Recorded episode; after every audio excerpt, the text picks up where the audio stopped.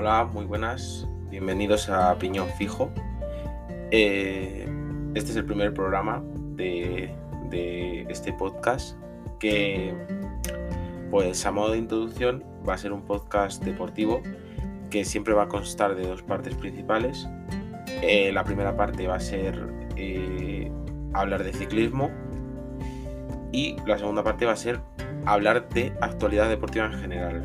Por lo tanto, el ciclismo va a ser una parte muy importante de, este podcast, ya que siempre va a estar, se va a empezar por, el ciclismo, pero mi idea es que siempre haya una pluralidad deportiva y que a lo largo de, de lo que es el podcast se hablen de la mayor cantidad de deportes posible. En principio voy a estar yo solo, pero va a haber en algunos programas donde cuando haya una fecha deportiva, una fecha deportiva importante, eh, pues haga un especial y, y, venga gente que controle de ese deporte, que lo siga mucho, a, hablar conmigo de, de, esa, de ese evento. Eh, por ejemplo, se acercan los europeos de natación y alguien que, que, siga y que le guste mucho la natación, pues puede venir y, comentar conmigo pues eh, lo que nos espera en, los europeos. Y la idea inicial es básicamente esa. Mm, soy nuevo en esto y por lo tanto pues poco a poco iré mejorando y, a medida que avance pues se me irán ocurriendo nuevas ideas para, el podcast que, que iré agregando.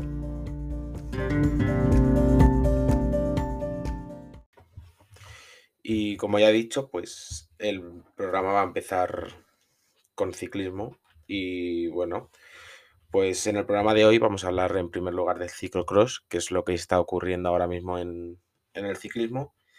Y nada, la temporada de ciclocross está llegando a su fin eh, con el final de la, de la, Copa del Mundo de Ciclocross, de la que aún quedan dos etapas. Y Eli Servit se ha coronado ya campeón de esta Copa del Mundo. Y, la celebración de los campeonatos nacionales que está, se están disputando esta semana. Y pues, aunque aún quedan dos fechas de esta Copa del Mundo, como ya he dicho, y el Mundial de, de Ciclocross, pues ya se puede ir un poco haciendo balance de, lo que ha sido la temporada de Ciclocross. Y por lo tanto voy a hacer como un pequeño repaso de, lo que ha sido eh, la temporada de Van Aers eh, Vanderpool y Pitcock, que son como los tres grandes nombres que, el aficionado general de ciclismo tiene en su cabeza cuando, cuando se habla de esta disciplina, aunque, pues, como habéis visto, ninguno ha resultado el vencedor de, de la Copa del Mundo porque seguramente eh, ninguno de los tres está centrado principalmente en, en esta disciplina del ciclismo. Eh, bueno, pues voy a empezar con Van que bueno, pues la temporada de Van en, el ciclocross, al igual que en carretera, ha sido una auténtica barbaridad. Eh, es un monstruo, o sea, es que no hay otra palabra para calificarle. Y, bueno, se podría decir que es el rey del barro, como, como le ha apodado Eugenio Muñoz en, en su artículo en Marca. Y bueno, pues parece que, que gana allá donde va. Eh, yo creo que los rivales, cuando hay una fecha de ciclocross cerca, eh, pues deben de estar cruzando los dedos para que no vaya a ganar, porque cuando va, gana. Y bueno, sus números esta temporada, pues son de escándalo. Eh, nueve victorias de 10 pruebas que ha disputado. Es una auténtica barbaridad. y bueno, la que no ganó fue porque tuvo un fallo mecánico en, la primera eh, vuelta, se le salió la cadena, tuvo que, tirar como pudo, eh, acabó cambiando de bici y aún así eh, acabó remontando 32 puestos en esa carrera. Por lo tanto, se podría decir que ha, hecho prácticamente pleno de victorias. Y por lo tanto, esta temporada ha sido el, el mejor de ciclocross. No gana la Copa del Mundo porque no ha disputado la gran mayoría de pruebas de la Copa del Mundo, que es lo que de verdad hace a uno ganador, la regularidad, porque va por puntos. Y, es que mm, Van, Van no la ha ganado porque no ha querido, sinceramente. Pero ha ganado todo lo que, lo que ha disputado. Y, y pues no, no va a ir al Mundial, ha decidido no ir, pero da la sensación de que si fuera se lo llevaría de calle. En segundo lugar, Van der Poel. Eh, la verdad que la temporada de Van der Poel en ciclocross pues, ha decepcionado porque el campeón del mundo mm, solo ha disputado dos pruebas y, y, pues al final no ha rendido como, como todos creíamos que iba a rendir. Eh, y solo le hemos podido ver una vez este año en un duelo cara a cara con Van que la verdad, eh, Van der Poel quedó segundo y disputó bastante bien esa prueba para no haber disputado nada a lo largo del año, pero yo creo que todo el aficionado general, pues esperamos mucho más del, holandés esta temporada. Y, y, bueno, hace dos días ha sido intervenido de la rodilla pues por lo visto por una lesión que arrastraba, aunque no, no era un problema grave, pero ya que ahora está retirado por sus problemas de espalda, pues han decidido eh, eh, retocar un problema que tenía en la rodilla a modo de, precaución y, por lo tanto pues no va a ir al mundial y, veremos si, llega bien para, para las clásicas de primavera en carretera. Y en último lugar, Pitcock, que, bueno, pues Pitcock, eh, que es el campeón olímpico en mountain bike, pues ha decidido este año ir adentrándose poco a poco en, en, en ciclocross y pues ha tenido una temporada muy notable. Es verdad que mm, no ha ganado mm, ni la mitad de las pruebas que, que, ha disputado, pero ha logrado su primera victoria en, en, una Copa del en la Copa del Mundo, en una prueba de la Copa del Mundo y parece que tiene mucho futuro porque hay que recordar que Pitcock es muy joven y que está logrando muchas cosas eh, para lo joven que es, pero todavía le queda mucho mm, progreso por delante y pues parece que puede ser uno de los grandes del ciclocross y, y la gente también tiene muchas esperanzas en que en carretera eh, vaya poco a poco despegando y, y, y acabe siendo uno de los grandes también de este deporte. Y bueno, pues eh, Pitcock en, principio sí que va a estar en el Mundial y la ausencia de Van Aert y Van der Poel le, le colocan como para muchos el principal favorito en este Mundial. Es verdad que, igual es un poco pronto para ya tener a Pitcock como campeón del mundo, pero sus dos mayores rivales a los que probablemente en condiciones normales no podría ganar de ninguna manera, pues no van a estar y eso hace que, sea su, su oportunidad perfecta para, para ser campeón del mundo, ¿por qué no? Bueno, y en segundo lugar, también relacionado con el ciclismo, pues una de las novedades de esta semana ha sido la confirmación del, calendario de muchos ciclistas para, esta temporada y ya se van sabiendo los nombres que va a haber en, cada grande. Entonces, bueno, voy a ir, vamos a ir viendo los ciclistas que van a cada grande y voy a ir haciendo pues un poco un análisis o por decirlo así, una opinión personal de, los ciclistas que van a, cada vuelta. Bueno, pues empezamos por el Giro, que es la primera gran vuelta que se disputa cada año.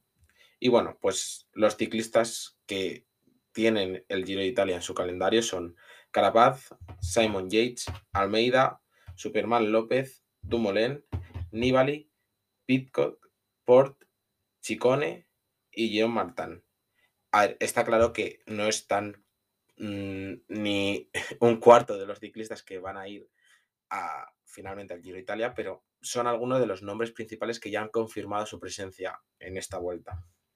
Entonces, bueno, pues se podría decir que, yo creo principal, personalmente que el principal favorito es Carapaz, que pues que ya ganó el Giro con el Movistar hace tres años y, yo creo que hay muchas ganas de, volver a ver a Carapaz líder de ver a un Carapaz fuerte, que es verdad que el año pasado eh, empezó muy bien la temporada, fue campeón olímpico, pero llegó a, la vuelta muy desgastado, muy, muy cansado, y luego ya vimos a un Carapaz que prácticamente se iba arrastrando. Entonces, pues eh, yo creo que puede ser el principal favorito para llevárselo. Luego está claro que, que Landa lleva muchos años, eh, pues con, el, con la idea de, hacer por lo menos un podio en el Giro Italia. Se conoce muy bien eh, la carrera, pero parece que por unas cosas u otras mm, nunca, llega, nunca llega a explotar. Entonces veremos si este año eh, puede, puede llegar a algo en, el Giro. Eh, luego está Superman, que, que yo creo que si de verdad se centra, si de verdad se sienta a gusto consigo mismo y, deja a un lado los, fantasmas que siempre tiene por la cabeza, las voces que siempre tiene por ahí y se centra en correr, pues eh, tiene unas opciones reales, no sé si de ganar, pero de podio seguro. Luego está Almeida, que va a ser el líder en esta carrera para su equipo, para el UAE. Y yo creo que, Almeida es lo que necesitaba. Yo creo que ha sido el gran fichaje de este año, su incorporación al, al UAE. Y yo creo que él necesitaba ir líder a esta carrera que el año pasado mm, compartió el liderazgo con, con Ebenepool. Y yo creo que él necesitaba eso. Y yo creo que, este año él se va a consagrar. Yo creo que, que va a ser podio. Y yo creo que él e, era lo que necesitaba y, va a ir muy confiado. Y yo creo que podemos ver un gran Joao Almeida que, haga un podio. Y bueno, pues luego a mí me encanta y, estoy muy feliz de ver eh, que va a ir Dumoulin al, al, Giro. Va a ser probablemente el, líder de, del Jumbo. Y, yo la verdad estoy muy feliz de que después de su retirada por los problemas psicológicos que tuvo, pues vuelva a ser líder, vuelva al Giro que, ganó. Mm, y, a mí la verdad me encantaría verle, aunque sea una etapa de rosa, y me encantaría verle, pues, si no es en el podio de la general, aunque sea eh, ganar algún maillot, como por ejemplo el de montaña o, algo, y estoy seguro de que va a dar guerra, estoy seguro de que puede llevarse alguna etapa, y la verdad que yo, mm, es una idea personal, pero yo para mí, todo lo que sea ver feliz a, a Dumoulin, me hace feliz a mí, así que ojalá Em, le vaya genial en el Giro. Y luego, pues, eh, muchas ganas de ver a Pitcock, que en la vuelta no, no terminó de ser lo que se esperaba, pero también venía de una temporada eh, dura de mountain bike, venía de ser campeón olímpico de mountain bike. Entonces, realmente el año pasado no fue una gran referencia, pero mm, yo creo que puede hacer grandes, grandes etapas. Yo creo que él no está aún para disputar una general de una grande, pero yo sí creo que puede hacer eh, alguna, un par de etapas muy buenas y llevarse alguna victoria. Y luego, pues claramente está Chicone, que, el año pasado hizo un gran giro y, veremos hasta dónde puede llegar. Y bueno, como no, nuestro, nuestro viejo pistolero, eh, Valverde, que, que es eh, la gran vuelta que menos victorias o sea, el Giro es donde menos victorias tiene de las tres grandes. Eh, tiene 12 en la vuelta, 4 en el Tour y sin embargo en el Giro solo tiene una. Entonces, ojalá, ojalá ver a Valverde ganando alguna etapa en el Giro, en su último Giro. Y bueno, en segundo lugar, pues vamos a ver los, los ciclistas que van al Tour. Eh, como todos los años, ya sabemos que al Tour eh, van prácticamente todos los grandes. Es raro que un grande que esté en plena forma no vaya al Tour. Entonces, bueno, de inicio, estos parecen que van a ser los ciclistas que se presenten al Tour. Luego ya veremos si a lo largo de la temporada nos, nos van cayendo ciclistas por lesiones o porque eh, piensen que no están para el Tour y que pueden centrarse en otra cosa. Pero bueno, de inicio, eh, los ciclistas que tienen el Tour en su calendario son Pogachar, Roglic, Bernard, Vingegaard, Enric Mas, Nairo Quintana, Mikel Landa, Julian Alaphilippe, Brain Thomas, Superman López, Nibali, Fuxan, Caruso, Van Der Poel y Van Aer. Eh, lo mejor de lo mejor, como siempre. Veremos si, si este año eh, tenemos un triple duelo, que la verdad yo creo que eh, haría un, tour espectacular, que ojalá podamos ver un Pogacha, Roglic, Bernal luchando en plenas condiciones por, por el, el amarillo. Y, y, bueno, veremos si Enric Mas puede estar ahí.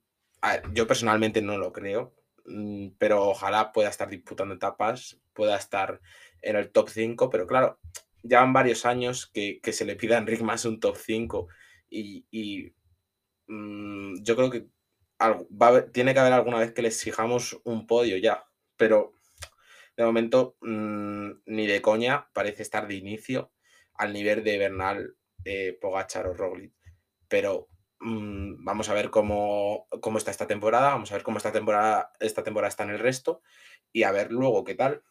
Em, a la Philip está claro que no va a ir a buscar el amarillo, va a ir a buscar sus típicas etapas de todos los años y, luego va a estar la, la, la, que se prevé como la guerra por el verde, de, de Van Der Poel y Van Aert, los, los dos guerrilleros del ciclocross, que parece que este año su, principal reto es eh, alzarse con el mayor de la regularidad. Los dos eh, han dejado ver que ese es su, mayor deseo y, vamos a ver si alguno lo logra. Es verdad que normalmente lo suele ganar un sprinter, pero yo creo que, que los dos pueden ganarlo. Eh, ya han demostrado los dos que son unos unas auténticas bestias. Van a el año pasado ganó tanto en contrarrelojes como en sprints, como en, en, en vueltas, en etapas claves. Y Van Der Poel, pues estuvo una semana y pico con el amarillo y, yo creo que cualquiera de los dos eh, puede alzarse con el verde y también esa guerra por el verde nos puede dejar auténticos momentazos en este tour. Y por último, pues, pues la vuelta, que, que siempre parece que mm, es como la olvidada, la que ya van los que no, no, no están contentos con su temporada o los que aún no han ganado todo y quieren ir a ganar algo, pero la verdad es que este año, aunque aún no están confirmados muchos de los que yo creo que finalmente van a ir, eh, parece que se está quedando una vuelta muy interesante. ¿Por qué? Porque Roglic parece que en principio va a estar como, como siempre. Yo creo que, va a intentar ir a por su cuarta vuelta seguida. Em, luego, Pogachar ha confirmado que va a volver a estar en la vuelta, que la, la, que fue su primera grande. Eh, y, la verdad es que eso nos hace que haya otro duelo. Eh, Roglic Pogachar, lo que me recuerda mucho a cuando en la época Nairo Froome eh, se enfrentaban en el Tour y luego se volvían a enfrentar en la vuelta. Entonces, pues siempre un Pogacar, mm, Roglic está bien, sea donde sea. Eh, luego Bernard no se sabe seguro, pero ojalá también esté, porque él ya ha dicho que, quiere ganar mm, la vuelta, que quiere hacer, que quiere lograr la triple corona y que él ha dicho que, que, está claro que tiene en su cabeza ganar otro tour, pero que para él es muy importante ganar una vuelta y convertirse así en, uno de los pocos ciclistas que tiene la triple corona. Y bueno, Enric Mas, que ya tiene dos podios en la vuelta, entonces yo creo que, en la vuelta sí que ya hay que pedirle eh, intentar disputarla. Veremos a ver cómo está este año. Yo no quiero tampoco ilusionarme porque luego me ilusiono, pero ojalá, ojalá Enric Mas pueda estar ahí disputando. Luego también estará Benepool, que, que yo tengo muchísimas ganas de ver a Benepool en la vuelta. Ha dicho que, le gusta mucho España, que le encanta correr en España y que, tiene muchas ganas de correr la vuelta. Entonces, yo creo que, que este año Benepool mm, puede lograr un podio perfectamente la vuelta. Yo creo que este año ya se puede consagrar como un, ciclista eh, de grandes vueltas, que, en el 2021 no, no logró consolidarse pero porque aún le faltaba rodar y yo creo que, este año ya puede consolidarse y convertirse en un atractivo para las grandes vueltas. Y yo creo que, le vamos a ver en el podio, sinceramente. Y bueno, Almeida va a estar también, como, como en el Giro. Eh, veremos qué tal. Yo, como ya he dicho, yo creo que Almeida este año va, va a correr muy bien. Yo creo que va a ganar varias etapas, que, va a estar bien colocado en, en, las generales de tanto del Giro como en la Vuelta, como de las eh, carreras cortas que, haga. Y, y, bueno, y luego Valverde, que se despedirá en la Vuelta. Yo creo que vamos a ver una vuelta muy especial para Valverde, vamos a ver una vuelta donde se le hagan reconocimiento en prácticamente todas las etapas y, yo creo que para él va a ser muy emocionante, eh, al igual que lo fue para Contador en, la vuelta de, 2017. Y en último lugar, mm, Marc Soler, que vamos a ver qué tal le sienta su cambio de, aires en UAE. A mí la verdad fue una salida que, me impresionó, no me la esperaba. Yo, yo creo que, que él estaba bien en Movistar, pero mm, no sé, igual necesitaba más eh, ir a un sitio donde también tuviera más importancia, pero es que mm, realmente no sé si la va a llegar a tener en el, en el UAE, porque si no fuera Pogachar, pues te digo, sí, mm, tiene una importancia en el, en el UAE, pero realmente es que va a Pogachar y va a ir Almeida, entonces Mark Soler va a estar ahí, pues igual que lo estaba en el Movistar a mí es un ciclista que me gusta mucho, yo creo que es un eh, puede ser un caza etapas eh, buenísimo, pero vamos a ver hasta dónde llega en el UAI. Y bueno, eh, ese es más o menos el calendario que nos queda para las tres grandes. Yo creo que, que, va a ser un año espectacular. Yo creo que estamos en una etapa muy buena del ciclismo, que ha costado llegar a este punto, porque hubo una época donde Mm, parecía que Froome ganaba todo, eh, donde no había tanta competitividad y ahora yo creo que estamos en un punto buenísimo de ciclismo. Quizá nos falta un ciclista español que esté ahí mm, guerreando y, luchando eh, por, grandes y que, y que enganche al público general, pero yo creo que estamos en una, en una etapa del ciclismo mm, para disfrutarla, que estamos en un punto de competitividad espectacular y que, que yo creo que vamos a tener un año eh, genial. Y por último lugar en este apartado de ciclismo, pues me, me apetecía comentar en solitario el, calendario de Valverde en la que será su última temporada, porque yo creo que, lo merece, yo creo que, que, ha sido nuestro gran ciclista en estos últimos años, que la verdad que no sé en qué lugar deja el ciclismo español decir que, un ciclista de 42 años eh, sigue siendo nuestro principal ciclista, pero, pero es la realidad y yo creo que perdemos mucho. Es una pena que, se nos vaya Valverde, pero también es verdad que, pues, que tiene 42 años, que, yo creo que es el momento de, decir adiós y que yo creo que es mejor decir adiós con, el calendario que, que vamos a ver ahora que decir adiós eh, arrastrándose por, el calendario y, sin de verdad poder disputar y, disfrutar del ciclismo, que es para lo que está el deporte.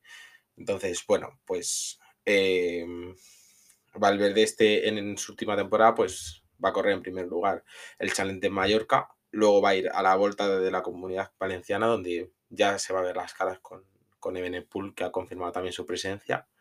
Luego estará en la Vuelta a Murcia, el, donde yo creo que, va a ser otro de los grandes honores y, de los de, de, las grandes eh, conmemoraciones que se le va a hacer en su, en su casa.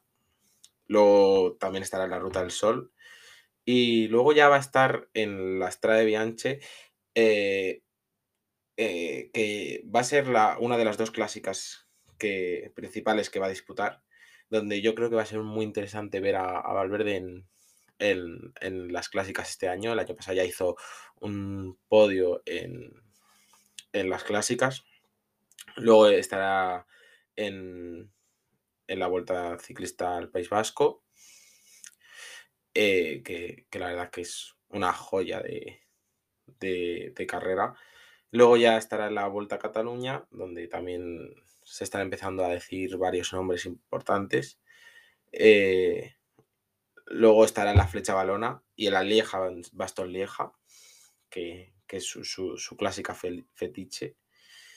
Y luego ya irá al, Giro de Italia, como, como hemos visto antes, donde ya, como ya he dicho, es en la gran vuelta donde tiene menos victorias y ojalá pueda lograr unas cuantas, a ver, tampoco unas cuantas que, que, que tiene 42 años y es su última etapa, pero ojalá pueda ganar al menos una etapa y hacer un top 10, que yo creo que es algo asequible para Valverde, porque como ya he dicho, sigue estando en un gran momento, no, no, no está en un mal momento, ni, ni aunque sea su último año, está eh, ya dando pena, es, está en un gran momento, yo creo que puede disputar y hacer un gran papel allá donde vaya esta temporada. Luego estará en el Campeonato de España, eh, también en la clásica de San Sebastián, que, también es una, una, clásica preciosa. Y en último lugar estará en la vuelta, donde, como ya he dicho también antes, al igual que un contador en 2017, pues, pues se despedirá eh, con, grandes honores y, y donde yo creo que, que va a ser muy emocionante para él porque es la, única gran vuelta que tiene en su palmarés. Es verdad que tiene un podio en el, en el Tour y que, y que en el Tour ha hecho grandes temporadas, pero eh, la vuelta al final es donde más victorias de etapa tiene, eh, eh, es la única grande que tiene y yo creo que para él va a ser muy emocionante y que yo creo que ha hecho bien en este año no ir al Tour y, y centrarse en Giro como una grande que tiene espinas eh, o, le faltan aún cosas por, hacer y cerrar con la vuelta, porque yo creo que este año tenía que estar en la vuelta y tenía que despedirse en la vuelta.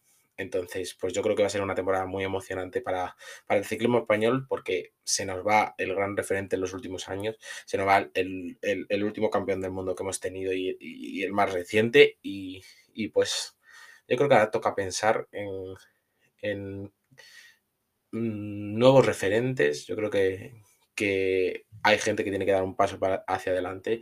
Entre ellos, probablemente el que tiene que dar un paso hacia adelante ya es Enric Más, que ya está ahí. Eh, también, aunque no hay que, que, cargar de, al chaval, hay que empezar a, ilusionarse con la nueva esperanza de Juan Ayuso. Y, y poco más, se nos va el, nuestro gran referente, pero se nos va con, una, con un calendario cargadito y yo creo que, nos va a dar un momentazo esta temporada, aunque sea su, última temporada. Así que veremos a ver qué tal. Y el tercer y último bloque del, del episodio de hoy va sobre fútbol y concretamente sobre el fútbol femenino. El 20 de diciembre de 2021 se celebraba el sorteo de cuartos de la Champions League femenina con dos equipos españoles en el bombo, el Barça y el Madrid la fortuna hizo que, que vaya a haber un clásico femenino en cuartos, asegurando de esta manera la presencia de un equipo español en semifinales un año más. La eliminatoria se va a celebrar el 22 de marzo en Madrid y el 30 de marzo en Barcelona. Y desde el momento que se supo este enfrentamiento, la afición culé, la afición del Barça, empezó a pedir que el partido de vuelta se celebrara en el Camp Nou, ya que consideran que las chicas se lo merecen, que, que llevan haciendo dos años eh, espectaculares y que actualmente son el mejor club del mundo y que se merecen tener un partido en, el Camp Nou. Y el, Barça eh, comunicó que, finalmente el partido se va a disputar en el Camp Nou, lo que es un, hecho histórico para, para, el fútbol femenino. Y el mismo día que los abonados podían retirar sus entradas, ya se notificó la retirada de 15.000 entradas. Y el viernes 14 de enero, el club ha informado de que ya se han vendido 70.000 entradas. Y si no me equivoco, creo que el 15 de, enero eh, ya se han notificado 80.000 entradas vendidas, por lo que se prevé un lleno en el campo más grande de, la historia del fútbol español. Y de esta manera se va a superar el récord de asistencia que hay en un partido de fútbol femenino, que actualmente el récord es de 60.739 personas en, en, el Wanda con un partido del Atlético femenino y, la verdad, pues que, esta noticia es, es, una noticia espectacular y una, noticia mm, estupenda para el fútbol femenino. Y bueno, a mí personalmente, como he dicho, pues me parece una noticia buenísima que refleja que hay un interés real y merecido para el fútbol femenino. Eh, tenemos actualmente al, mejor equipo del mundo eh, femenino y parece que a veces eh, no se valora suficiente, mm, no se, no se le da el, ruido y, la importancia que, tiene que tengamos ahora mismo al, equipo que, que, es al mejor equipo del mundo, el equipo que partido tras partido arrasa y no solo en España, sino que en Europa está arrasando y, también eh, está haciendo que, este, estamos teniendo una selección femenina eh, impresionante que en la ronda previa del Mundial ha ganado todos los partidos, no, ha encajado un gol en, contra y, pues esto parece que, em, se empieza a valorar. Eh, parece también que los clubes empiezan a escuchar que la gente pide que, se dé más importancia al fútbol femenino y demuestra que, el fútbol femenino interesa, que cuando de verdad em, se, le da al aficionado general la posibilidad de, asistir, cuando se hacen las cosas bien, pues el, fútbol femenino interesa y pues va a haber un lleno en el Camp Nou y ese partido va a ser una fiesta para el fútbol femenino y sobre todo las chicas eh, se lo merecen porque pues eso, llevan haciendo dos años espectaculares y están eh, poniendo al fútbol femenino español en, lo más alto.